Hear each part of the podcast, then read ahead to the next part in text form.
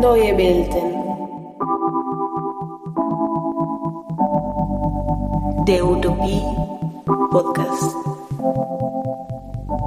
Ja, herzlich willkommen zu unserer zweiten Folge in unserem kleinen Utopie-Podcast. Diesmal zur Degrowth-Bewegung ähm, und der Utopie, also einer Postwachstumsgesellschaft. Wie schon letztes Mal auch, auch wieder so ein bisschen aus aktuellem Anlass ähm, die Corona-Krise und die jetzt äh, folgende Wirtschaftskrise ähm, zeigt ja die Schwachstellen des Kapitalismus und man hat auch in der Corona-Krise äh, viel über die Krise als Chance geredet und manche Vorschläge gingen da auch in Richtung Postwachstumsgesellschaft, also zum Beispiel Lieferketten wieder zu vereinfachen und zurückzubauen und wieder mehr lokal zu produzieren. Ja, aber das werden wir gleich sehen. Bevor wir über Postwachstum sprechen, schauen wir noch mal kurz zurück zu unserer allerersten Sendung im Juli. Denn wir müssen sagen, ja, wir sind ganz froh mit den Abrufzahlen und dem Feedback zu unserer ersten Sendung. Aber natürlich auch über Kritik. Etwa äh, wurde kritisiert, dass die letzte Show zum Afrofuturismus gleich ein bisschen zu sehr auf eine Metaebene bewegt hat und schon ein wenig Vorwissen vorausgesetzt hat. Das haben wir irgendwie auch selbst gemerkt. Deshalb versuchen wir das diesmal besser zu machen und hoffen auch, dass der Aufnahmeton diesmal noch ein bisschen besser wird. Ja, außerdem gab es Feedback, dass wir beide uns gerne noch ein wenig mehr vorstellen könnten. Können wir gerne machen. Also mein Name ist Hardy Funk. Ähm, wir wohnen, ich wohne genau wie der Jonas in München. Ich bin 35 Jahre alt also in den 80ern geboren und zwar in der DDR, also auch in einer verwirklichten äh, Utopie. Ähm, ich arbeite jetzt äh, sonst als Online-Redakteur beim Bayerischen Rundfunk, dort für die Kultur bei Bayern 2, mache dort ein bisschen was für die Website und Social Media und ab und zu auch Radiobeiträge. Ja, und ich, Jonas, bin 34 Jahre alt, und arbeite sonst als Musikredakteur beim Fachmagazin Musikwoche. Da schreibe ich auch für die Homepage und für das Heft äh, Beiträge aus der Welt der Musikwirtschaft. Genau, aber da ich da nur am Schreiben bin, hatte ich jetzt auch mal wieder Lust, äh, was mit Sprache zu machen. So ähm, habe ich mit Hardy den Podcast gestartet ja, und wir haben uns ursprünglich auch nämlich beim Radio kennengelernt. Und zwar in der Musikredaktion von, vom Studentensender hier in München M945. Ja, das ist eigentlich ganz schön, dass wir jetzt wieder gemeinsam so eine Art Radio machen oder was mit Stimme. ja, wie gesagt, wir haben uns äh, sehr über das Feedback gefreut und äh, noch mehr würden wir uns äh, natürlich über Bewertungen bei iTunes beziehungsweise, bei Apple Podcasts freuen. Äh, wir haben jetzt auch mal einen Link in die Show Notes gepackt. Dann braucht ihr bloß noch äh, einen Klick und äh, könnt uns da ähm, Sterne ähm, Bewertungen geben oder vielleicht auch was kurz dazu schreiben. Ähm, ganz äh, kritisch gerne auch. Es macht uns auf jeden Fall sichtbarer und leichter auffindbarer für andere, also diesen Podcast. Und wenn ihr sonst Anmerkungen oder vielleicht auch Ideen für Utopien habt, die wir hier unbedingt mal behandeln sollten, dann schreibt uns auch gerne eine Mail an neuewelten.posteo.de oder kontaktiert uns auf unserem Instagram-Kanal. Neue Welten heißen wir da. Oder auch, jetzt haben wir auch noch einen Twitter-Kanal gestartet. Unter Neue Welten könnt ihr uns auch ähm, anschreiben und tweeten und retweeten. Ja, und die Utopie, um die es in dem heutigen Podcast geht, ähm, wird unter dem Begriff Degrowth beziehungsweise zu Deutsch Postwachstum oder Wachstumskritik zusammengefasst. Das ist ein, auch ein ganz breites Feld an Utopien oder alternativen Lebensformen. Und dafür ist heute Dr. Barbara Muraka zu Gast. Hallo Barbara. Uh, hallo. Ich, Vielen Dank für die Einladung. Ich freue mich sehr, hier zu sein. Ja, schön, dass du gekommen bist oder zugeschaltet bist. Ich äh, würde dich noch kurz unseren Hörern vorstellen. Um, ähm, und zwar hast du das Buch Gut Leben geschrieben, beziehungsweise Gut Leben im Untertitel Eine Gesellschaft jenseits des Wachstums. Ähm, und da gibst du einen sehr guten Überblick über die Postwachstumsutopie. Ähm, das Buch kann ich nur empfehlen. Ich und Hardy haben es auch gelesen. Und ich denke, da werden wir drüber äh, sprechen später. Ähm, Im Moment bist du Assistenzprofessorin für Umweltphilosophie an der Oregon State University. Äh, University of Oregon. University of Oregon, okay. Ich habe gewechselt, die, die zwei Universitäten haben einen sehr ähnlichen Namen und im Buch stand noch meine alte ähm, Affiliation Ach. und jetzt bin ich an, ja, das sind Aha. University of Oregon, ist nur eine Stunde weiter südlich. Ach so, okay. genau. Aber ursprünglich bist du aus Italien und ja. hast aber äh, an der Uni Greifswald zum Thema Nachhaltigkeitstheorie promoviert und warst danach dann auch als wissenschaftliche Mitarbeiterin am DFG-Kolleg für Postwachstumsgesellschaften an der Uni Jena. Und ja. genau. Aber jetzt bist du äh, hauptsächlich in den USA aber publizierst wahrscheinlich noch äh, auf Englisch oder auch auf Deutsch? Ja, gelegentlich ähm, publiziere ich auch auf Deutsch, äh, wenn, die, wenn ich angefragt werde. Gerne, ja. Okay. Ja, du beschäftigst dich also schon ähm, seit Jahren mit der Postwachstumsgesellschaft und steckst da auch ganz tief im Thema. Vielleicht kannst du für unsere Hörer hm, nochmal so ganz grundsätzlich erklären, wie sieht eine Postwachstumsgesellschaft aus? Ähm, wie, wenn diese Utopie realisiert wäre, wie würde man da leben? Ähm, frei. Das ist die, der erste Begriff, der äh, mir über die Lippe kommt. Frei von der äh, Abhängigkeit, äh, die wir, unter der wir alle leiden, die Abhängigkeit von Wachstum als Zwang. Mhm. Denn äh, das, was äh, Gesellschaften, moderne Gesellschaften charakterisiert, ist eine ähm, Abhängigkeit von einem Wachstumszwang. Und das ist nicht nur wortwörtlich gemeint, also nicht nur im Sinne von Wachstum an materiellen Gütern, sondern auch Wachstum in einem, in einem metaphorischen Sinne, Wachstum als Beschleunigung, Wachstum als kontinuierliche Verbesserung, Wachstum als ähm, äh, eine ähm, kontinuierliche Anforderung an unsere Leistung. Zum Beispiel. Mhm. Also auch und ganz individuell. Ganz individuell auch und das ist etwas, was viele Menschen auch spüren. Und mhm. äh, Postwachstumsgesellschaft ist äh, nicht einfach dieselbe Gesellschaft bloß ohne Wachstum, denn das würde das nicht funktionieren. Wir kommen, glaube ich, später nochmal dazu, mhm. sondern ist wirklich eine ganz andere Gesellschaft. Eine Gesellschaft, die nicht mehr Wachstum braucht, um sich zu stabilisieren, politisch, aber auch sozial. Äh, insofern ist eine Gesellschaft, wo andere Möglichkeiten des Zusammenlebens experimentiert werden können und dürfen, ohne dass alles mit dem hauptpolitischen Ziel äh, ausgerichtet wird, Wachstum zu realisieren. Und das ist ziemlich das, was um uns herum, um uns herum stattfindet.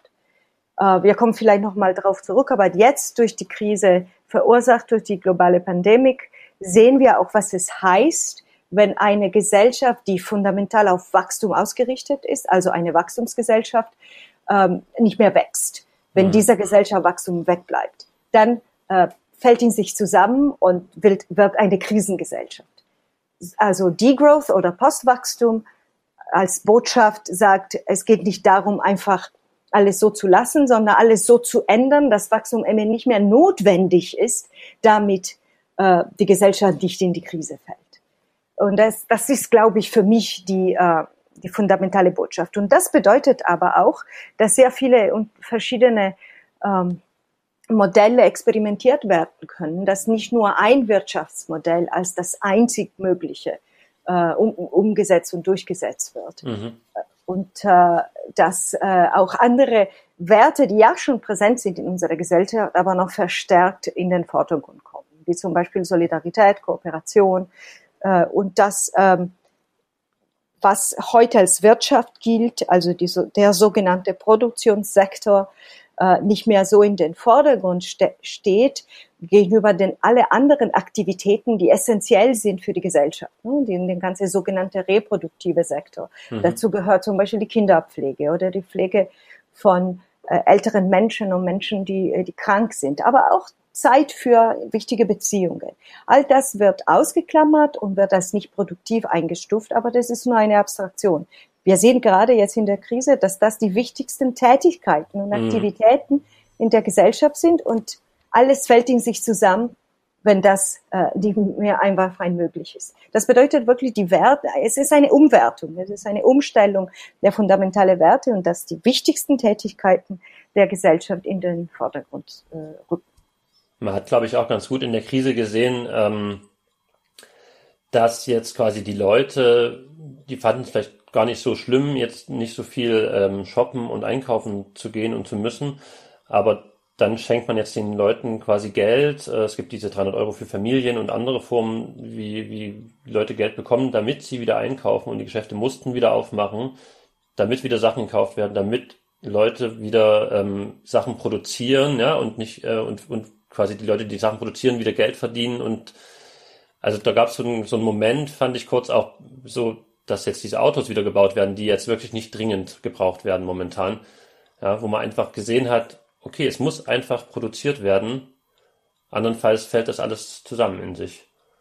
Ja, damit die Wirtschaft weiter angekurbelt mhm. wird. Wenn man sich die politischen Reden und die politischen Zielsetzungen anschaut, ist Wachstum omnipräsent. Es ist das fundamentale Ziel äh, von, von, äh, von Politik. Das, das wundert aber auch nicht. Ne? Ich mhm. verwende oft diese Metapher, ich weiß jetzt nicht mehr, ob das auch im Buch ist oder nicht, äh, aber dass äh, Wachstumsgesellschaften wie ein verrücktes Fahrrad aussehen. Mhm. Wenn man sich ein Fahrrad vorstellt, das Fahrrad muss sich ständig fortbewegen, sonst fällt es runter.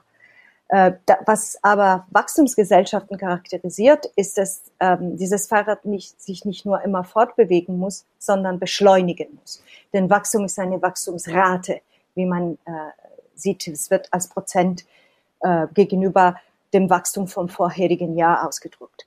Also dieses verrückte Fahrrad ist so konstruiert, dass es sich nur stabilisiert, indem es ständig beschleunigt. Mhm. Wenn es aufhört zu beschleunigen, also wenn die Wachstumsraten nicht immer steigen, ähm, fällt das zusammen. Und das Zusammenfallen ist die Krise. Das hat man zum Beispiel vor der Pandemie auch schon in Griechenland gesehen, mhm. was das bedeutet.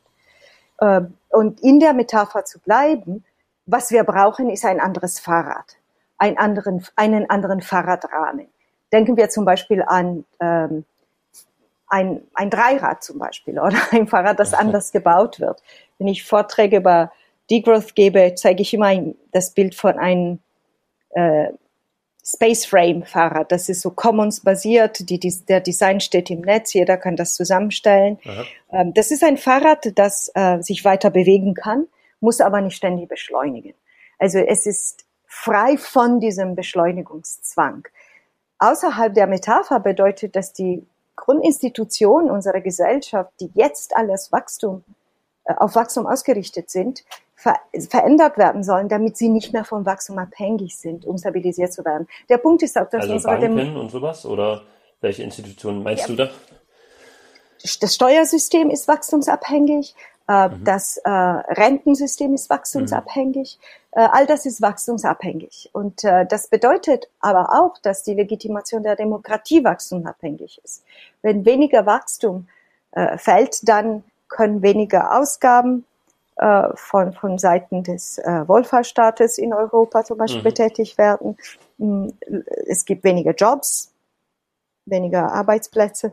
Also das, das spürt man unmittelbar. Aber das liegt daran, dass zum Beispiel Arbeit und an Wachstum gekurbelt ist, teilweise, weil man sieht mhm. auch schon, man hat auch in den letzten äh, Jahren gesehen, dass selbst Wachstum nicht unbedingt Arbeitsplätze bedeutet. Das wäre ein ganz anderes Gespräch. Wir können mal drauf suchen, wenn man wollte, aber, ähm, weil das Geld nicht mehr in die Wirtschaft investiert wird, sondern äh, für Spekulation an die Börse benutzt wird. Mhm. Aber das ist, ähm, das ist, alles hängt so, so, so zusammen. Ne? Was, um was es heißt, diesen Fahrradrahmen zu ändern. Keiner hat äh, eine, ein Blueprint, keiner hat ein Modell im Kopf. Es gilt endlich mal da zu experimentieren und, äh, und zu suchen und äh, endlich mal Energie da rein zu investieren, zu, zu überlegen, wie die Institutionen umgestaltet werden können. Eine der Vorschläge, die im Spiel sind, sind zum Beispiel, dass man ähm, Erwerb und Arbeit entkoppelt.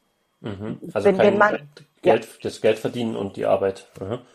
Genau. Ne, äh, Modelle, verschiedene, von den vielen verschiedenen Modellen von einem Grundeinkommen zum Beispiel. Das mhm. wäre eine Möglichkeit, das zu entkoppeln. Und das wäre auch eine Möglichkeit, die, äh, diejenigen Tätigkeiten zu honorieren, die essentiell sind, fundamental tragend sind für unsere Gesellschaft, die aber nicht bezahlt werden, ja. wie zum Beispiel in der Pflege. Und die gerade ja. auch äh, vor allen Dingen Frauen machen, ja. Also auch in der Familie und, und die Kindererziehung. Frauen oder Migranten und Migrantinnen. Mhm. Ich, in Deutschland vielleicht weniger, in Italien ist jetzt fast, hat sich fast normalisiert, dass die Elternpflege in den Händen, äh, von, von meisten äh, weibliche Migrantinnen. Hm, ich glaube, das ist in Deutschland auch ein großer Teil, ja. Genau, und man, wie du schon gesagt hast, man jetzt, hat man jetzt in der Krise gesehen, dass die Berufe im reproduktiven äh, Sektor, also in der Pflege und so weiter, kurz Beifall bekommen haben, aber langfristig jetzt auch nicht höhere Löhne. Ähm, ich würde jetzt nochmal versuchen, einen Bogen zu schlagen zu, zu Degrowth-Idee. Äh, was ich selber auch gemerkt habe, ist, dass ich jetzt durch die Krise äh, auch weniger Geld ausgeben kann. Also es gibt ja auch beim Degrowth den Ansatz oder die Idee, äh, dass jeder individuell kritischer konsumiert. Also du hast jetzt eingesprochen auf der einen Seite die Institutionen, ähm, aber mich würde nochmal interessieren, inwiefern jeder Einzelne im Decross äh, etwas tun kann oder inwiefern der gesellschaftliche Rahmen dafür auch hergestellt werden muss. Ja, vielen Dank. Ich, ich glaube, es sind mindestens drei Ebenen der, der eine, für eine radikale gesellschaftliche Transformation, wie die die Degrowth vorsieht vorsieht. Eine ist, äh, das habe ich kurz erwähnt, die Ebene der Institution. Mhm. Ähm, eine, die andere Ebene, wir können vielleicht später nochmal darauf zurück, ist die Ebene des Imaginären. Das ist sozusagen die Grundüberzeugungen, die Erwartungen, die äh, Symbolen, die wir teilen, die, an denen wir uns orientieren. Und die dritte Ebene, ich würde sagen, ist die Ebene der Praktiken. Praktiken sind einfach wiederholte Verhaltensweisen. Das ist die einfachste Erklärung.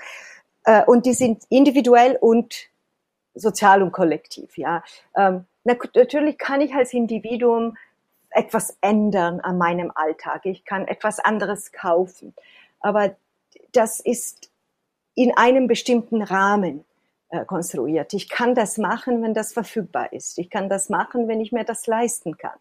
Äh, oft äh, bedarf so eine Veränderung in der Konsumeinstellung mehr Zeit. Und nicht alle Menschen haben Zeit oder Geld, äh, sich, ähm, ähm, sich darum zu kümmern oder um diese Veränderung zu kümmern. Und dazu mhm. kommt auch noch die Frage der gesellschaftlichen Anerkennung. Das bedeutet, in, in vielen Fällen, wo Menschen ähm, sich, wie alle Menschen natürlich, nach der Anerkennung anderer sehnen, ähm, wollen auch erscheinen so, dass sie die Anerkennung bekommen. Und wenn in unserer Gesellschaft Anerkennung vor allem durch bestimmte Konsumgüter gewährleistet wird, in Deutschland ist das Auto zum Beispiel oder das immer noch das Fernseher, das kann vielleicht sich geändert haben äh, in den letzten Jahren. Ähm, dann ist es ein bisschen schwierig auch zu verlangen, dass Individuen sich nicht danach sehnen, weil die gesellschaftliche Anerkennung ist das, was uns zusammenhält. Ich muss von anderen gesehen werden als eine wertvolle Person, sonst kann ich nicht existieren in einer Gesellschaft. Wir sind keine Insel. Also ich würde immer das kritische Konsum in Kontext stellen. Nicht, weil es nicht wichtig ist. Ich finde, es ist total wichtig, dass wir auch ähm, anders, uns anders verhalten und im Alltag versuchen, andere Sachen zu tun. Mhm. Und dass äh, unsere, mh, unsere Verhaltensweise entsprechend angepasst wird. Aber das allein kann nicht ähm, die Grundbedingungen ändern und das bleibt nur für diejenigen äh, offen, die äh, sich das eben wegen Geld oder Zeit das leisten können.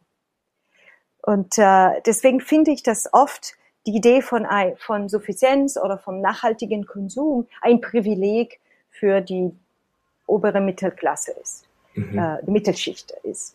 Und das, ähm, es ist nicht schlimm, schlimm daran, daran äh, aber ähm, die Frage, die politische Frage ist vielmehr, was müsste man an den Bedingungen ändern, damit man ein Recht auf Suffizienz hat?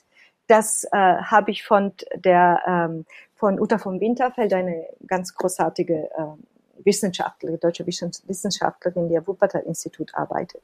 Sie spricht von Recht auf Suffizienz. Das ein heißt, Recht auf Entschuldigung, das Suffizienz wissen vielleicht nicht alle ah. Hörer ah. und Hörerinnen, was das bedeutet. Äh, Suffizienz heißt, ähm, dass äh, man eine, einen relativ simplen Lebensstil hat, dass man das hat, was reicht, genügt zum Leben. Genügsamkeit könnte mhm. eine Übersetzung für Suffizienz sein. Und das wird sehr oft in den Nachhaltigkeitsdiskurs verwendet als Begriff. Ähm, und das Recht auf Suffizienz da heißt, dass die Bedingungen geschafft werden, damit ich mir es wirklich auch leisten kann, ein genügsames Leben zu führen, ohne dass es schwerwiegende Konsequenzen hat auf äh, Aspekte des Lebens, die wesentlich sind für ähm, ein für einen Menschen, für ein würdiges Leben. Damit meine ich zum Beispiel, dass ähm, ich eben nicht auf ähm, so Anerkennung einbüßen muss, dass ich nicht, äh, dass die Leute sich nicht um mich herum lustig machen, weil mhm. ich denen das nicht entspreche. Und nur einige können sich das leisten. Aber das andere Beispiel, das ich gebe, sind auch infrastrukturelle Bedingungen. Zum Beispiel, wenn es notwendig ist, dass ich ein das allerletzte ähm, Smartphone habe und bestimmte wesentliche Dienstleistungen in Anspruch nehmen zu können. Ähm, das bedeutet, oder, oder dass ich alle paar Jahre einen neuen Computer brauche, weil sonst gibt, gibt es keine Updates mehr. Mhm. Das sind alle Grundbedingungen, die mich dazu zwingen, ein bestimmtes Konsumverhalten zu haben. Und das ließe sich ändern durch eine Gesetzgebung, zum Beispiel die, diese sogenannte, das ist ein technisches Wort, die erkläre, das erkläre ich gleich, die sogenannte eingeplante Obsoleszenz mhm von Produkte äh, eindämmt. Das ist die äh, Kurzlebigkeit der Produkte, die aber vom Design her geplant ist, mhm. weil Firmen machen natürlich Geld, indem man immer wieder neue Produkte kauft. Das wäre eine ganz andere Wirtschaft, wo Produkte modular designt werden, repariert werden können und wo Firmen ihr Geld durch diese Leist Dienstleistungen machen, statt durch die äh, durch äh, immer neue Produkte.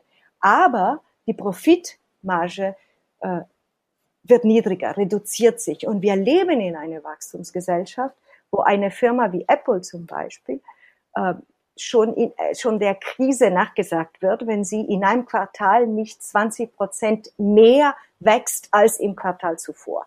Das ist verrückt. Ja. Und das klingt jetzt aber erstmal so, als könnte man mit äh, ein paar Gesetzen schon, schon viel verändern.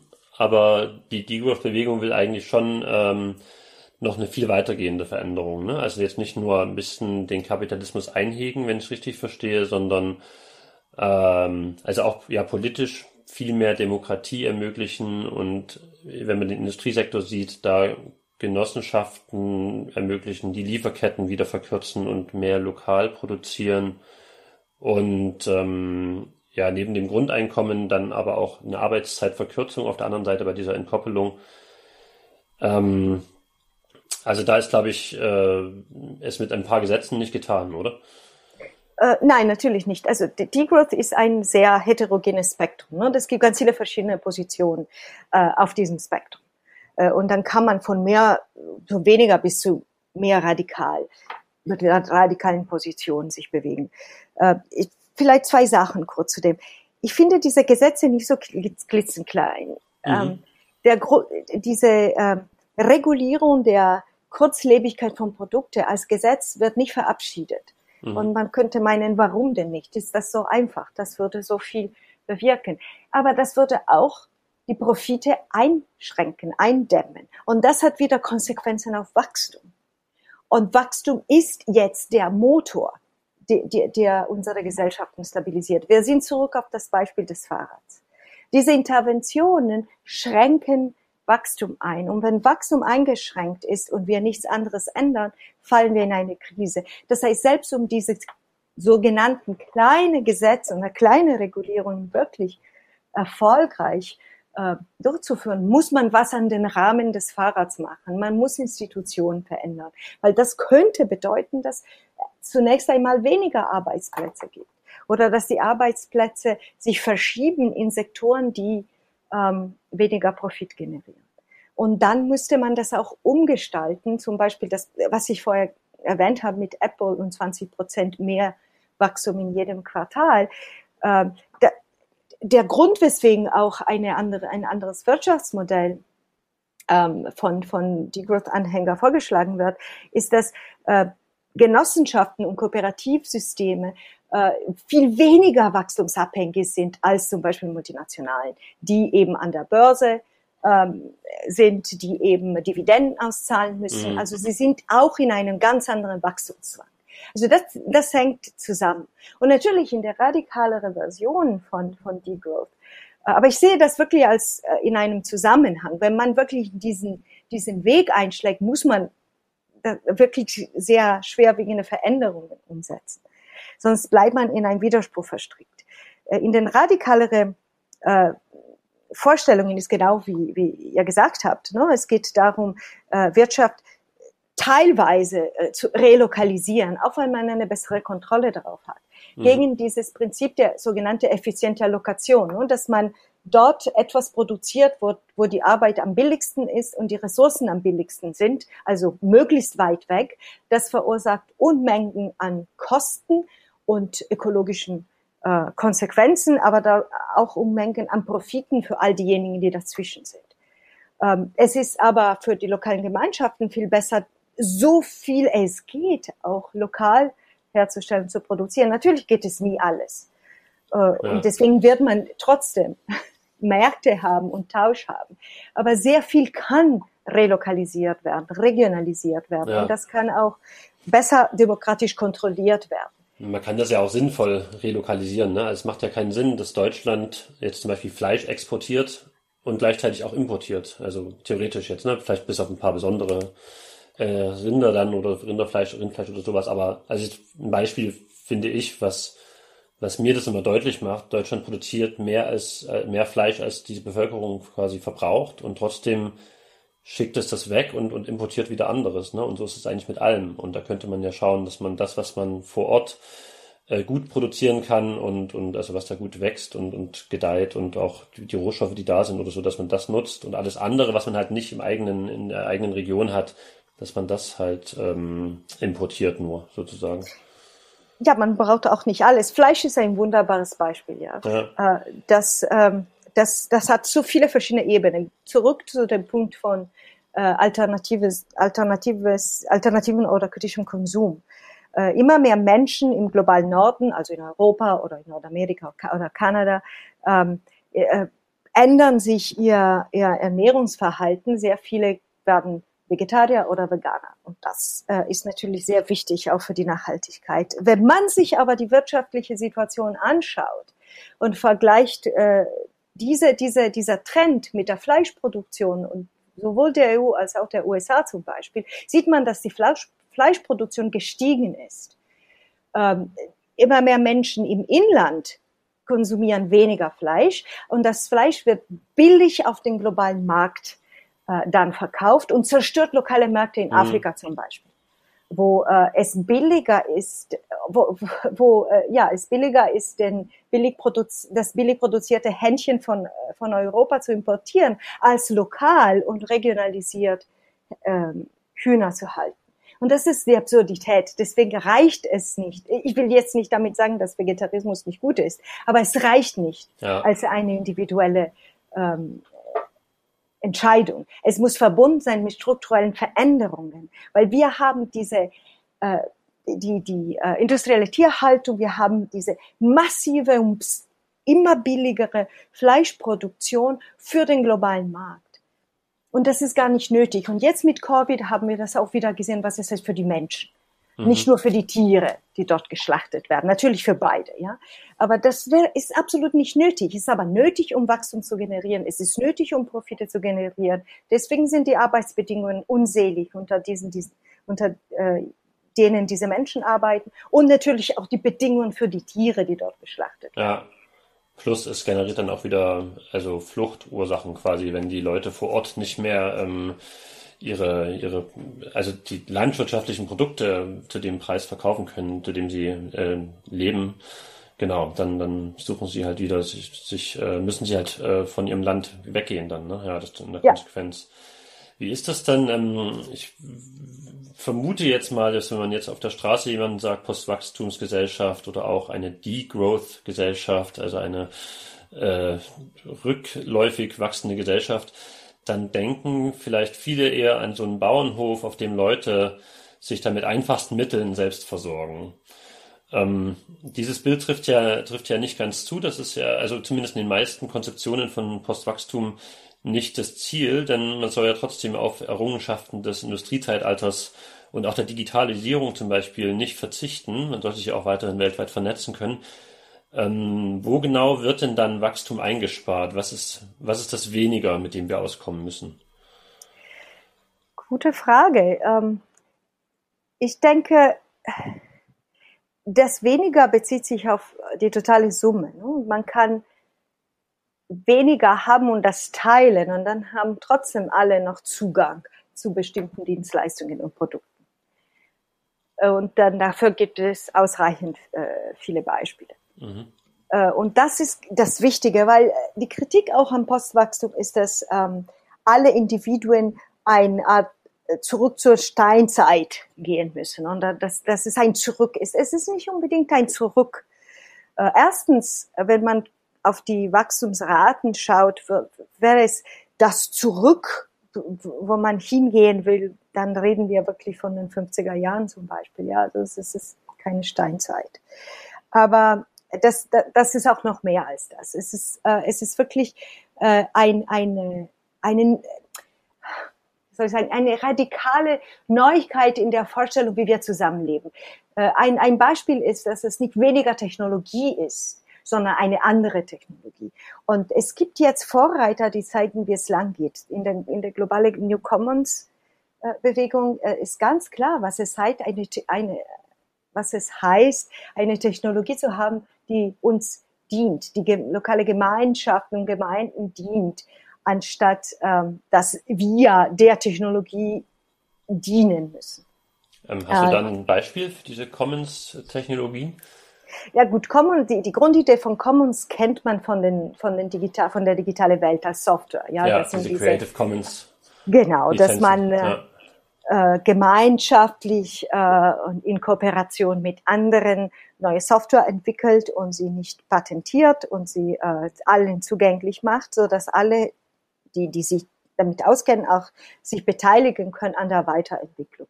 Die Grundidee der Commons ist, dass äh, Kooperation viel besser, viel effizienter ist als Wettbewerb. Aber wir leben in einer Gesellschaft, die mindestens seit den 1970er Jahren äh, fundamental auf die Idee von Wettbewerb als immer besser ähm, ausgerichtet ist. Und das, die Commons ist eine sehr radikale Idee, weil das stellt das in Frage. Und mhm. der Punkt ist, dass mit den Technologien, die wir heutzutage haben, kann man das eigentlich machen. Die Commons sind nicht nur bezogen auf Software äh, mittlerweile. Wir können tatsächlich auch Produkte Commons-basiert äh, kreieren. Zum Beispiel durch eine Technologie wie die 3D-Printer, mhm. die 3D-Drucker, so heißen sie auf Deutsch, denke ich. Ja, ja. Genau. Ähm, nur, dass die 3D-Drucker jetzt auch so ähm, äh, vermarktet werden, dass es wieder mal eine nette Sache ist, dass jedes sich in, in den Keller stellen kann. Aber man könnte sich vorstellen, dass ähm, bestimmte äh, wichtige technologische Geräte für eine ähm, Lokalgemeinschaft produziert werden können. Das Design kann global vernetzt und geteilt werden und die eigentliche Umsetzung und Produktion kann lokal den Bedürfnissen der Leute angepasst werden. Ja. Das also ist heute möglich. Dass es so Baupläne gibt für auch Industriemaschinen. Ja. ja du, du hast das Beispiel da von dem Global Village äh, System oder so ähnlich hieß das im mhm. Buch. Das fand ich sehr faszinierend. Also, dass man sagt, äh, die 50 wichtigsten Maschinen, die man für Landwirtschaft und Produktion und so braucht, auch ein, Diesel äh, oder ein, ein, Motor oder so äh, und eine Saatmaschine und so, äh, da wird gesammelt, also werden so Baupläne entwickelt und gesammelt und dann könnte man das vor Ort immer, immer bauen und gemeinschaftlich nutzen. da, ich war dann auf der Website, weil es mich echt so interessiert hat, aber da passiert leider seit fünf Jahren nichts mehr. Die haben so, glaube ich, vier Maschinen, also vier Blueprints fertig mhm. bekommen und äh, seitdem scheint da das ähm, nicht weiterzugehen. Aber die Idee ist natürlich natürlich gut. Ja. Dafür gibt es andere, die, die das machen. Es mhm. gibt zum Beispiel Gruppen, die in, in Griechenland ist ganz viel davon passiert. Das ist ja auch interessant, die neue Generation von jungen Menschen, die auch hochqualifiziert sind, auch in dem digitalen Bereich hochqualifiziert sind, die durch die Krise ihren Job verloren haben. Viele von denen sind tatsächlich zurück, auf, zurück aufs Land gegangen, aber sie haben ihre Kenntnisse und ihr Wissen mitgebracht. Und dieses Leben auf dem Land ist ganz anders als, als ein Zurückgehen. Ne? Mhm. Und in, in, internationale Kooperation durch internationale Vernetzung ist genau das, was sie machen. Die vernetzen sich mit lokalen Bauern und Bäuerinnen zum Beispiel, die da schon immer gelebt haben und versuchen eben auf in, in diesem Sinne bestimmte einfache Maschinen zu bauen, die das Leben unterstützen und die Produktion etwas unterstützen, aber immer noch lokal sind und den lokalen Bedürfnissen dienen. Ähm, und das ist nur ein Beispiel von vielen. Äh, das, die Massenproduktion zum Beispiel ist nicht mehr notwendig. Wir brauchen Massenproduktion nicht mehr. Das Problem ist, dass Massenproduktion sehr gut ist, um äh, bestimmte Profite zu generieren und das ist auch äh, die Struktur unserer Gesellschaft, die, die, die ähm, bewegt sich um die Idee von Massenproduktion. Das ist auch der Grund, weswegen die Autoindustrie so unterstützt werden muss, mhm. weil das sind sehr viele Arbeitsplätze, die daran hängen. Und das verstehe ich auch. Äh, ich möchte auch nicht, dass Leute von heute auf morgen alle arbeitslos bleiben. Deswegen braucht man andere Maßnahmen und andere Institutionen, wie zum Beispiel ein gut ausgedachtes Grundeinkommen, damit eben sich das verändert das allein reicht auch noch nicht, weil Arbeit oder Beruf für, für viele Menschen gerade in Deutschland auch symbolisch so wichtig ist. Einfach Menschen Geld zu geben, ersetzt nicht den Beruf, weil Beruf ist auch ein Ort der Selbstverwirklichung. Das heißt, es reicht nicht einfach, so eine isolierte Maßnahme umzusetzen. Man muss auch ähm, andere äh, Betätigungsmöglichkeiten für Menschen ermöglichen. Ja, andere Felder. Ich finde, du beschreibst auch sehr gut äh, in deinem Buch, dass eben Wachstum wie eine Ideologie bei den Menschen also tief verankert ist, äh, also und auch durch die Werbung einfach viele Bedürfnisse generiert werden und, und jeder denkt, äh, er braucht dies und das. Und wenn man jetzt ein einfaches Beispiel hernehmen würde, äh, jeder braucht eine Bohrmaschine, aber man könnte sich ja auch die Bohrmaschine vom Nachbar ausleihen also einfach mehr teilen. Und ähm, ja, also wenn man jetzt Deutschland anschaut, da sind viele zurzeit nicht mal bereit, ein Tempolimit auf Autobahnen zu akzeptieren oder ihren Benziner oder Diesel gegen ein Elektroauto einzutauschen oder ganz aufzugeben. Ähm, wie schafft man es jemals äh, der Gesellschaft ähm, verständlich zu machen, dass, dass äh, weniger Wachstum auch funktioniert. Und äh, wie, wie macht man es den Menschen klar, dass sie dann auch auf einige Sachen verzichten müssten? Das ist äh, diese dritte Ebene, von der ich vorher geredet habe, die Ebene des Imaginären, der Grunderwartungen, der Grundüberzeugungen, der Grundwerten, ähm, die ähm, für uns für Menschen selbstverständlich sind. Wir orientieren uns danach, wir stellen sie nicht in Frage. Und das ist natürlich, finde ich, die schwerste Ebene, ja. die sich nur langsam verändert. Vor allem äh, unter dem Neoliberalismus. Der Neoliberalismus ist die mehr oder weniger weltweit verbreitete gesellschaftliche Struktur, die wir seit den, dem Ende der 1970er Jahre, 1980er Jahre haben. Und die Grundidee im Neoliberalismus ist, dass ähm, Menschen sich selbst ausbeuten, dass Menschen sich selbst in Bewegung setzen, um mehr zu, zu erlangen für sich selbst, dass sie selbst und auch noch gerne äh, sich äh, selbst verbessern, selbst verwirklichen. Und das ist ein Narrativ, das sehr erfolgreich ist.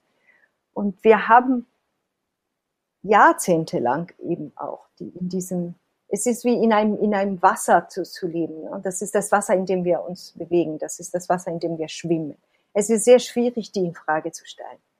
Gleichwohl, wenn das passiert, merkt man, dass es wirklich eine Möglichkeit gibt für Alternative und dass es auch befreiend sein kann. Zum Beispiel die Möglichkeit der Entschleunigung und die Möglichkeit, an diesem verrückten Zirkus nicht mehr mitspielen zu müssen. Und ich glaube, diese Momente sind wichtig, dass man nicht nur im Kopf irgendwelche große Werte oder große Ideen hat und sich selbst aufopfert, um sie zu verwirklichen, weil sie moralisch gut sind, was für manche Leute funktioniert, aber die große Mehrheit sagt, nee, das kann ich nicht, das möchte ich auch nicht. Ich glaube, dass, was wichtig ist, ist, dass Menschen erleben, dass es auch anders sein kann und dass es sich gut anfühlt. Und das ist etwas, was auch im Buch, im Buch erwähnt wird. Ähm, was wir brauchen, sind sehr viele äh, Beispiele und Räume, in denen wir experimentieren und fühlen können, was äh, es heißt, anders zu leben. Ich nenne sie Werkstätte der Befreiung und davon gibt es sehr viele um uns herum. Orte, wo eben diese in einem geschützten Raum diese Möglichkeit für andere Erfahrungen geschafft werden. Einige sind eben, eben alternative Formen des Lebens auf dem Lande, aber es gibt auch Modelle von, ähm, von Teilen in der Stadt zum Beispiel. Ähm, und es gibt ganz viele andere Möglichkeiten, die das eben ähm, ähm, klar machen können. Ich denke, mhm. das, finde ich interessant, was ähm, in Italien passiert. Ich bin Italienerin, wie, wie er am Anfang gesagt hat. Ähm, habt. In Italien ist zum Beispiel das Fahrradfahren nicht so verbreitet wie in Deutschland, ähm, um ins Büro und in die Schule zu fahren.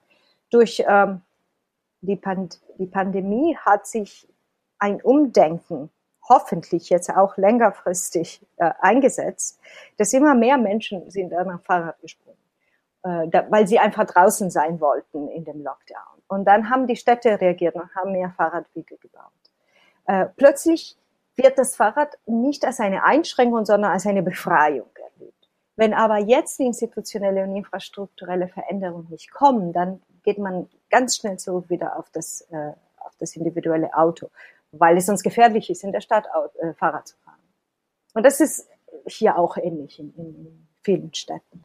Also, was, welche Bedingungen kann man schaffen, damit es nicht immer wie, eine, wie ein Opfer aussieht, bestimmte mhm. Entscheidungen zu treffen, aber auch ähm, welche Werkstätte der Befreiung gibt es da draußen, wo man sieht und fühlt, wie man anders leben kann. Ähm, ich kenne zum Beispiel Leute, die, äh, junge Leute, die, äh, die äh, ein Kollektiv gegründet haben, die, die teilen, die, die, die verdienen in verschiedenen Projekten, die teilen, das Geld kommt zusammen in eine gemeinsame Kasse, sie zahlen sich selbst eine Art Grundeinkommen. Durch das Teilen brauchen sie sehr wenig Geld zu leben. Ähm, das ist ein ziemlich wundervoll, wundervoll befreites Leben, was sie durchführen können. Und das würden sie nicht aufgeben, um in den Stress äh, der, äh, der normalen Arbeitswelt zurückzukehren. Das ist aber auch in Deutschland zum Beispiel möglich, weil wir ein Gesundheitssystem haben, das Menschen schützt. Es wäre in Amerika wieder ein Problem, äh, das äh, umzusetzen. Also ich will immer wieder auf diese Verschränkung zwischen Ideen, zwischen ähm, Werten, Institutionen und Praktiken zurückweisen und sagen, das gehört zusammen. Ne? Man muss auf alle drei Ebenen mhm. ähm, agieren, damit äh, es attraktiv wird für mehr und mehr Menschen. Diese viele Werkstätte der Befreiung, davon gibt es so viel, vor allem außerhalb Deutschlands. Wenn, wenn man in die Welt schaut, vor allem in ärmeren Ländern des globalen Südens, gibt es so viele verschiedene, ähm, da sind nicht mal Experimente, sind äh, Formen des Zusammenlebens, die notwendig sind. Da ist Solidarität notwendig zum Überleben. Mhm, also dass ja. da viel mehr getauscht wird oder gemeinsam auch ähm, ja. äh, produziert wird oder so. Ja. Ja. Mhm. Und das geht. Das, ähm, das kann man sehen. Ich glaube auch, dass die Veränderung eher von den Ländern des globalen Südens kommen wird. Aber wir können das unterstützen. Wir können uns dem anpassen. Mhm. Das wäre auch noch eine Frage gewesen, wie die Veränderung ähm, vonstatten geht. Ähm, es gibt ja ganz viele Konzepte unter dem, dem Dach der Postwachstumsgesellschaft oder dieser Degrowth-Bewegung und Utopien. Wenn ich es jetzt richtig ähm, erkannt habe, sehen die meisten eine Revolution jetzt nicht als Option und auch Gewalt nicht als Option. Ja? sondern eher so die Veränderung zuerst in den Köpfen zu schaffen? Ähm, oder oder durch, durch, doch, doch durch Reformen dann vielleicht? Oder wie siehst du das? Ja, Ge Gewalt ist, ist nie eine Option äh, aus verschiedenen Gründen. Also ich bin überzeugt, dass Gewalt nie eine Option ist. Äh, aus moralischen Gründen, aber ist auch nicht effektiv und mhm. effizient, weil Gewalt ruft Gewalt und ruft Repression. Ähm, das, insofern wird die große Veränderung nicht, nicht, ähm, nicht implementieren können. Äh, was man braucht, ist aber äh, eine Form von Resilienz, die auf Solidarität beruht. Weil, wenn man wirklich anfängt mit radikalen Veränderungen, wird äh, Widerstand dagegen kommen. Genau, es gibt ja die, sage ich mal, die Kapitalisten jetzt, also die UnternehmerInnen und die InvestorInnen, auch die, die derzeit Reichen und Mächtigen, denen wird es ja nicht gefallen, dass man sagt, wir wollen eure Profite äh, quasi vernichten, weil wir darauf verzichten wollen. Ne? Die werden ja dann, schätze ich mal, mit allen Mitteln versuchen, äh, gegen diese Degrowth-Idee vorzugehen. Ja, ich, ich sehe, ich sehe, ich sehe das nicht mal so, weil das ist so diese Feind, ähm, Feindbild. Feindschema. Mhm. Ja, in, in, dem Sinne, ja. Äh, wir sind alle verstrickt in diese Struktur. Das Rentensystem ist teilweise verstrickt in diese Wachstumsstruktur. Das sind nicht die bösen Kapitalisten. Das sind sie auch. Es gibt ganz viele furchtbare böse Menschen. Das ist es nicht. Und Kapitalismus und diejenigen, die davon profitieren. Klar. Aber wir sind alle verstrickt in diesem System. Deswegen denke ich, dass der erste Schritt ist tatsächlich nischenhaft Alternative zu verschaffen, indem man sich stückweise abhängiger, unabhängiger macht von diesen Verstrickungen und von diesen Zwängen. Mhm. Und das ist nicht klein. Wenn, wenn die Kritik kommt, das sind nur Nischen. Denn was heißt denn nur Nischen? Das ist die alte, das alte Verständnis von sozialer Bewegung der 70er Jahre, wo man denkt, man fängt klein an und dann weitet man das aus. Ne? Das wird eine Art Modell von Upgrading. Ähm, aber das funktioniert nicht, weil bestimmte Aktivitäten, bestimmte Projekte, bestimmte Experimente funktionieren lokal, weil sie unter den lokalen Bedingungen erfolgreich sind. Man kann das nicht einfach äh, vergrößern, weil dann verliert ihre Wirksamkeit. Mhm. Der, die Alternative ist, Allianzen zu bilden, Netzwerke, durch sehr viele dieser lokalen Projekte. Und das ist das, was schon heute passiert. Mhm. Und sehr viele unterschiedliche Projekte. Dann gibt es Projekte, die weniger antagonistisch sind. Dazu gehören zum Beispiel die Transition Stones, ähm, die Commons-Bewegung, die wir vorher schon erwähnt haben. Und es gibt andere, die mehr die antagonistischer sind, ne, die mehr auf äh, zum Beispiel Civil Disobedience, also soziales Ungehorsam, ziviles Ungehorsam ausgerichtet sind, wie die Climate Camp-Bewegung, die äh, jetzt in Deutschland auch sehr aktiv war für den Ausstieg aus dem aus dem Kohlenabbau. Ende Gelände, ja. Ende Beispiel. Gelände, genau. Ja.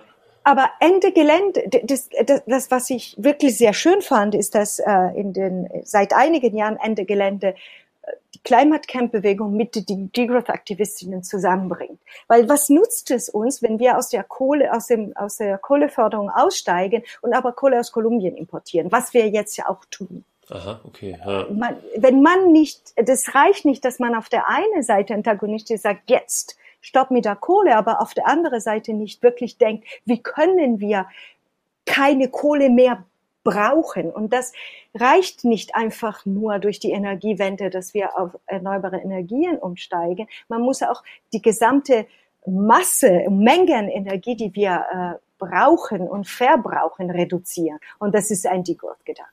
Mhm. Und das zusammenzubringen, das ist ein Weg des Erfolgs, finde ich.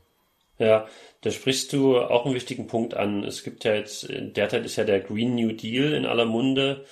Hm, der wird so als die Lösung präsentiert. Äh, die Ursula von der Leyen hat jetzt der EU-Kommission einen European Green Deal vorgestellt und Leute wie Jeremy Rifkin und die Naomi Klein, linke Koryphäe, haben Bücher über einen Green New Deal geschrieben. Bei Fridays for Future bin ich mir nicht ganz sicher, aber ich glaube, die liebäugeln auch mit so einem Green New Deal, würden sich vielleicht sogar schon weniger schon zurecht äh, zufrieden geben, aber, aber wollen gar nicht unbedingt mehr als so ein Green New Deal. Also diese Idee, dass man ähm, nur die Wirtschaft jetzt auf, auf grün trimmen muss, dass man ja halt äh, nur noch erneuerbare Energien hernimmt und, und, und Häuser dämmt und ähm, auf E-Mobilität um, umsteigt und, und, und sowas. Ja.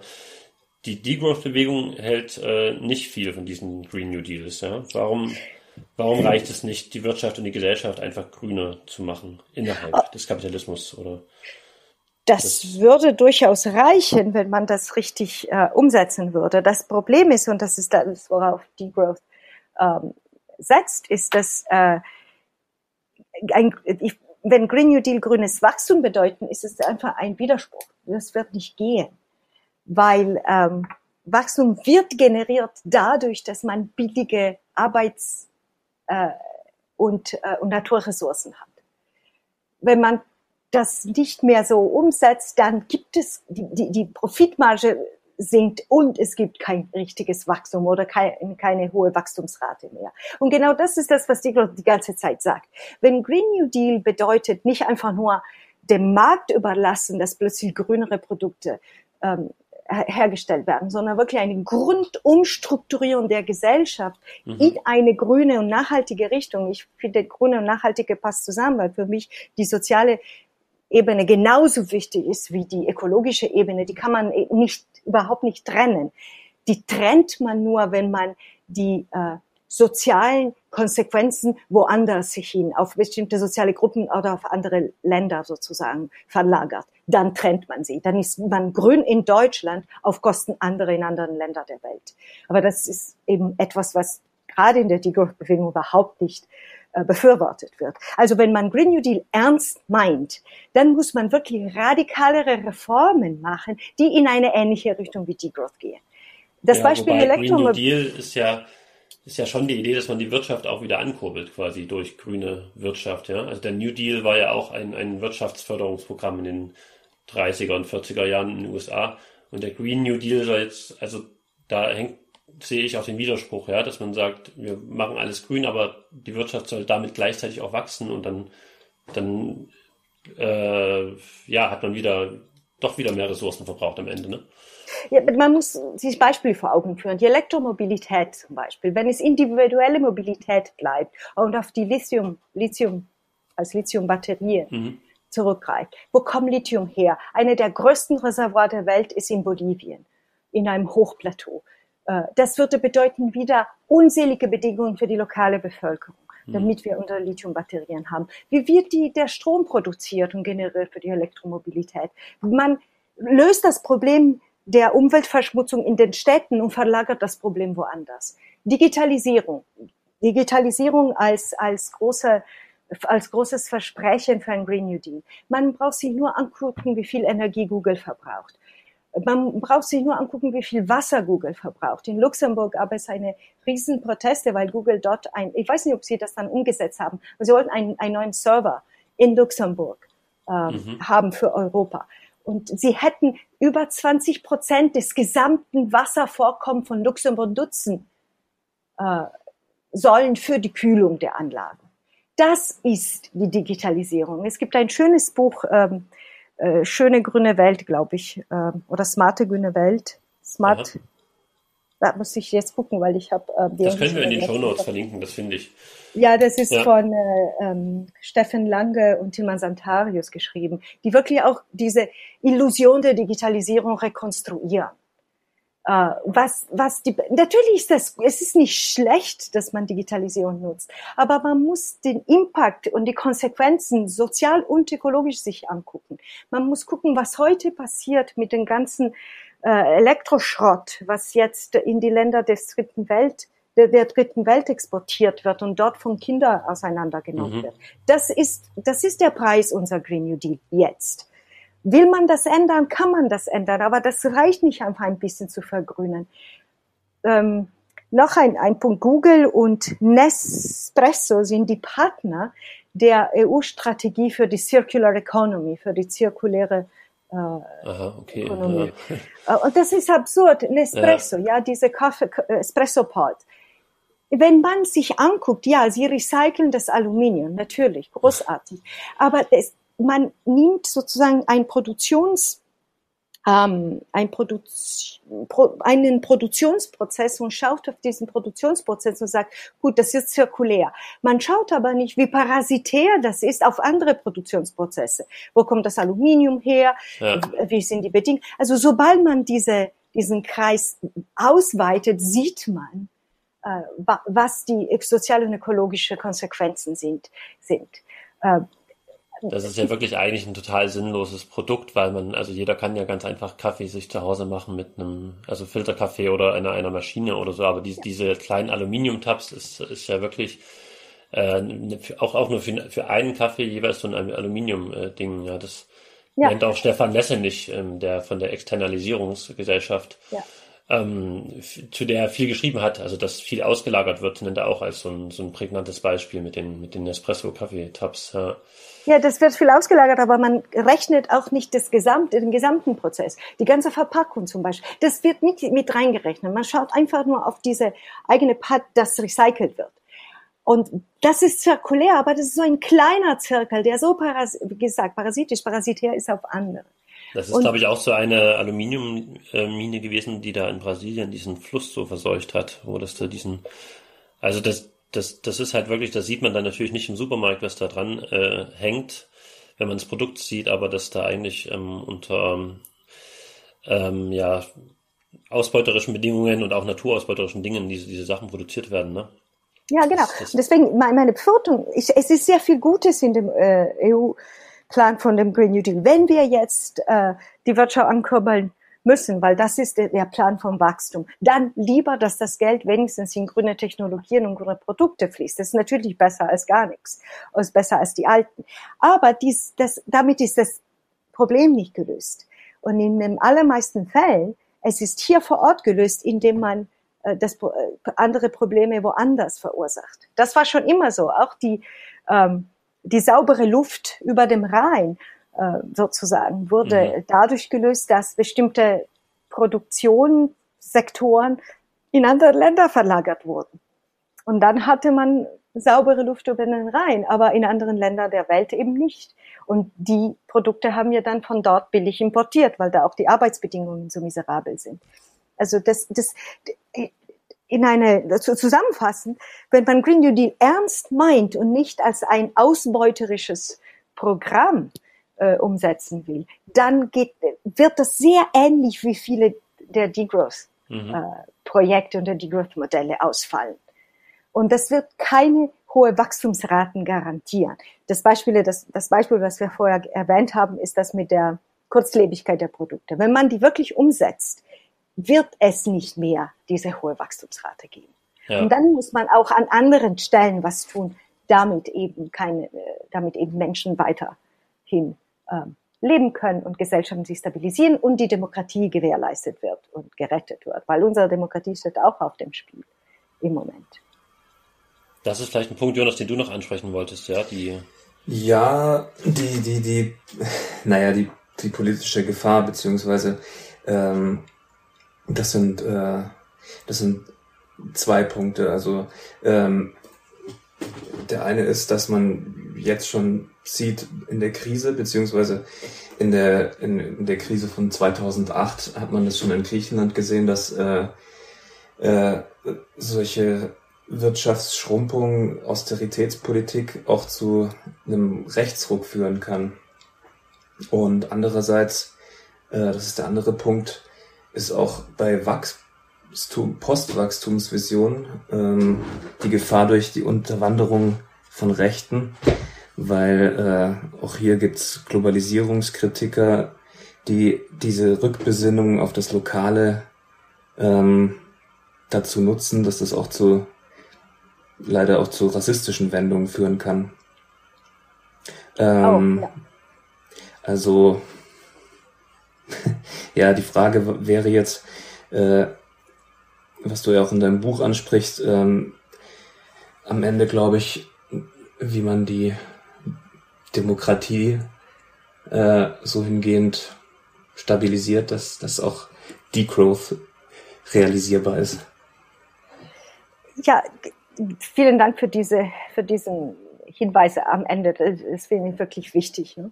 Zweierlei. Ähm, Austerität ist ein neoliberales Wachstumsprogramm äh, und äh, beruht auf der Idee, dass es nicht genug für alle gibt und dann äh, muss alles sozusagen von, von unten nach oben verteilt werden. Es ist ungefähr exakt das Gegenteil von dem, was Degrowth, wofür Degrowth steht. In, in, in, in der Degrowth-Bewegung und die Idee ist eher, dass es genug für alle da ist, wenn wir das richtig verteilen. Mhm das, der, der andere Grundmerkmal von, von Austeritätspolitik ist die Idee von Schulden. Beruht auf der Idee, dass ähm, privaten und öffentliche Schulden ähm, reguliert werden, zurückbezahlt werden, dass Insolvenzen, auch Staatsinsolvenzen möglich sind. Aber das ist eine absurde Illusion, weil Schulden, Schulden das ganze Schulden- und Verschuldungssystem ist auch wieder eine, äh, eine, eine Struktur der Umverteilung von von unten nach oben, wurde eben in den 1970er Jahren eingeführt als ein großes Projekt der Umverteilung des Geldes von unten nach oben. Und genau das wird von, von der Degrowth-Bewegung grundsätzlich in Frage gestellt. Äh, die einzige Schulden, von denen wir reden sollen, sind die Kolonialschulden und die ökologische Schuld. Aber alle anderen Schulden sind konstruiert durch das, die Strukturen des Systems, wie wir das haben. Wenn wir ernsthaft wären zum Beispiel und sagen würden, die Länder des globalen Nordens haben eine unglaubliche koloniale und ökologische Schuld gegenüber die Länder des globalen Südens, dann wäre die monetäre Schuld der Länder der, des globalen Südens viel kleiner im Vergleich zu dem. Aber das wird nie angesprochen. Und das ist nur beiseite. Und ich, deswegen finde ich, Degrowth hat auch sehr viel zu sagen gegen diese Austeritätspolitik. Der zweite Gedanke ist, dass unsere Demokratien so eng an Wachstum verknüpft sind, weil sie sich immer legitimiert haben durch das Versprechen eines steigenden Wohlstands. Mhm. Und was Degrowth mit ins Spiel bringt, ist eine andere Legitimation der Demokratien als das, was Politikwissenschaftler Input-Legitimation nennen. Das heißt, Demokratie ist legitimiert dadurch, dass wir zusammen entscheiden über die Bedingungen äh, unser gemeinsames Lebens. Und das ist eine ganz andere Form der Legitimation. Aber diese, deswegen geht die, die Growth ein, einher mit einer radikale Demokratisierung der Gesellschaft und auch der Wirtschaft. Dass alle sich beteiligen an der Gestaltung der Bedingungen des Zusammenlebens. Und, und das bietet eine andere Grundlage für die demokratische äh, Stabilisierung. Wenn Demokratie aber sich nur stabilisiert und legitimiert, indem dieses Wohl Wohlstandversprechen eingelöst wird, dann existiert und stirbt zusammen mit dem Wachstumsversprechen. Und der dritte Gedanken, und das fand ich auch sehr, sehr wichtig, was du jetzt gesagt hast, Jonas, ist, dass es auch eine große Gefahr innerhalb von Degrowth gibt. Und zwar, dass das ausgenutzt wird als ein Narrativ äh, von Rechtsradikalen, die eben diese Idee der Relokalisierung, der Regionalisierung nutzen für einen geschlossenen Lokalismus in dem zum Beispiel äh, lokale Gemeinschaften kulturell homogen sind, sich abschotten vor Einwanderung und vor, vor äh, Kooperation und Zusammenarbeit und Solidarität mit anderen. Aber genau das gilt auch in Frage zu stellen, weil die, der Vorschlag von Degrowth ist eine Regionalisierung, Relokalisierung, die offen ist und vernetzt ist. Das hatten wir vorher kurz mit den Commons erwähnt. Mhm. Die Stärke und die Kraft dieser Regionalisierung, Relokalisierung ist eben die Vernetzung und die Solidarität, wie an dem Beispiel der solidarischen Ökonomie zum Beispiel, etwas, was schon existiert in der Welt, äh, gerade im globalen Süden. Und äh, ich glaube, das ist wirklich wichtig. Innerhalb der Degrowth-Bewegung, diese rechtsextreme Strömungen sind nicht angekommen, sie sind peripher, sie sind außerhalb, aber sie nutzen die Sprache von Degrowth, um eben so ein rechtspopulistisches Programm des geschlossenen Lokalismus äh, salonfähig zu machen. Und dafür muss man sich auch ähm, vehement äh, schützen und äh, dagegen Widerstand leisten. Ja, ja, die Degrowth-Bewegung ist ja auch ein sehr, sehr breites Spektrum. Ja, ja, genau. Aber bisher ist es gelungen, eben diese Position relativ am Rand, also nicht nur am Rande, sondern außerhalb der Bewegung selbst zu halten. Mhm. Gut. Vielleicht äh, zum Schluss jetzt noch, vielen Dank schon mal, Barbara. Ähm, als kleinen Ausblick, was ist denn für dich persönlich der schönste Aspekt an einer Postwachstumsgesellschaft? Also wenn sie dann da wäre, worüber würdest du dich, worüber würdest du dich am meisten freuen? ich würde mich, am, ich persönlich wirklich würde mich am meisten freuen von der Möglichkeit der Entschleunigung. Mhm. Ähm, und das bedeutet wirklich, äh, mehr Zeit für wichtige Sachen zu haben und nicht mehr einfach so kontinuierlich zu rennen und sich und immer mehr leisten zu müssen und sich immer verbessern zu müssen, um äh, Ziele zu erreichen, die nicht unbedingt meine Ziele sind, aber die, die funktionieren in diesem Mechanismus. Das ist sehr persönlich, das mag nicht für alle das Wichtigste sein, aber das ist definitiv das, wonach ich mich sehr sehnen würde und das würde meine Lebensqualität deutlich verbessern. Hm. Das kann ich gerade sehr gut verstehen. Ich bin gerade in einer längeren Elternzeit, schon jetzt fast am Ende, aber quasi habe jetzt auch gar keinen Job gehabt und ja, der Podcast ist jetzt auch entstanden, diese Idee, das zu machen und so in der Zeit. Also man, wenn man nicht 40 Stunden die Woche arbeitet, hat man einfach viel mehr, viel mehr Zeit für andere genauso wichtige Sachen, ja, oder entdeckt auch Hobbys wieder oder kann sich politisch betätigen oder ähm, ja, hat auch einfach mal die Muße und kommt vielleicht auf Ideen, so, ne? Ja, absolut. Das ähm, das ist eine der, der Utopien, die, die konkreten Utopien, die äh, innerhalb des, breiten Spektrums von Degrowth auch kursieren, ist diese Idee von Frigahaug, des, Haug, des Vier in einem, ne? dass man äh, den Tag aufteilt, so acht Stunden für Schlaf und dann vier Bereiche für, für, für die eigene Betätigung, ein, einige Stunden, so vier Stunden zum Beispiel, für ähm, Erwerbsarbeit und dann andere Tätigkeiten für Beziehungen mit für anderen Pflege, politische Tätigkeit, aber auch ähm, Self-Care, also wirklich Tätigkeiten, die wichtig sind für einen selbst. Und das mhm. ist möglich. Das ist Teil der, der konkreten Utopie einer Postwachstumsgesellschaft. Und das würde einem vielleicht auch einen gewissen Stolz dann geben oder eine, eine, einen anderen Sinn, eine Sinnhaftigkeit, als dass man sich über den Job definiert, sondern halt dann über die Sachen, die man sonst noch so macht. Ja. Schätze ich mir, ja, was, was, oder dann braucht man vielleicht nicht mehr das große Auto, sondern sagt, ich betätige mich hier oder ich bin, spiele in der Band oder was auch immer man dann halt macht oder, oder hab, gehe in meinem Garten auf oder so, ja, also genau. Ja, das ja. ist wichtig, äh, gewährleistet werden muss, aber dass Menschen auch das Nötige haben, um ein sinnvolles Leben durchzuführen. Mhm. Sonst bleibt ein Privileg für diejenigen, die sich das äh, leisten können. Mhm. Genau. Ja, Jonas, hast du noch eine Frage? Ist noch was? Nee, das äh, ist eigentlich ein ganz, ganz, ganz schöner Schluss gewesen, dass wir jetzt äh, wieder bei einer konkreten Utopie gelandet sind. Passend zu unserem Podcast. Und ähm, teilweise werden die Utopien schon gelebt oder äh, experimentiert im kleinen Kreis. Ähm, ja, ich bin gespannt, äh, ob es auch noch ähm, größere Kreise ziehen wird. Danke auch für das Gespräch. Es war auf jeden Fall sehr interessant. Ja, vielen Dank euch für die Einladung. Das hat mich sehr gefreut. Ja, gerne. Wir sind gespannt, ähm, wie sich das noch weiterentwickelt. Die Bewegung ist ja noch relativ jung. Die Postwachstums-Degrowth-Bewegung, oder zumindest in Deutschland ist sie noch relativ jung und, und scheint aber doch sehr ein Momentum zu gewinnen. Ne? Ja. Seit 2014 auf alle Fälle und das ist auch sehr, ich bin auch gespannt. Ich finde es auch sehr interessant, sehr ähm, lebendig, was passiert. Mhm. Das, da wird noch viel geschehen. Ja, super, vielen Dank. Wir hoffen, euch hat es auch gefallen und äh, wie gesagt, ähm, schickt uns gerne euer Feedback als Bewertung bei iTunes oder Apple Podcasts oder eben auch ähm, per Mail oder auf unserem Instagram Kanal ähm, oder unserem Twitter-Kanal. Die Links und Infos ähm, findet ihr alle in unseren Shownotes. Wir hören uns hoffentlich nächsten Monat wieder, wenn es wieder um eine Utopie hier geht. Bis dahin, alles Gute. Ja, auch von mir. Alles Gute bis dahin.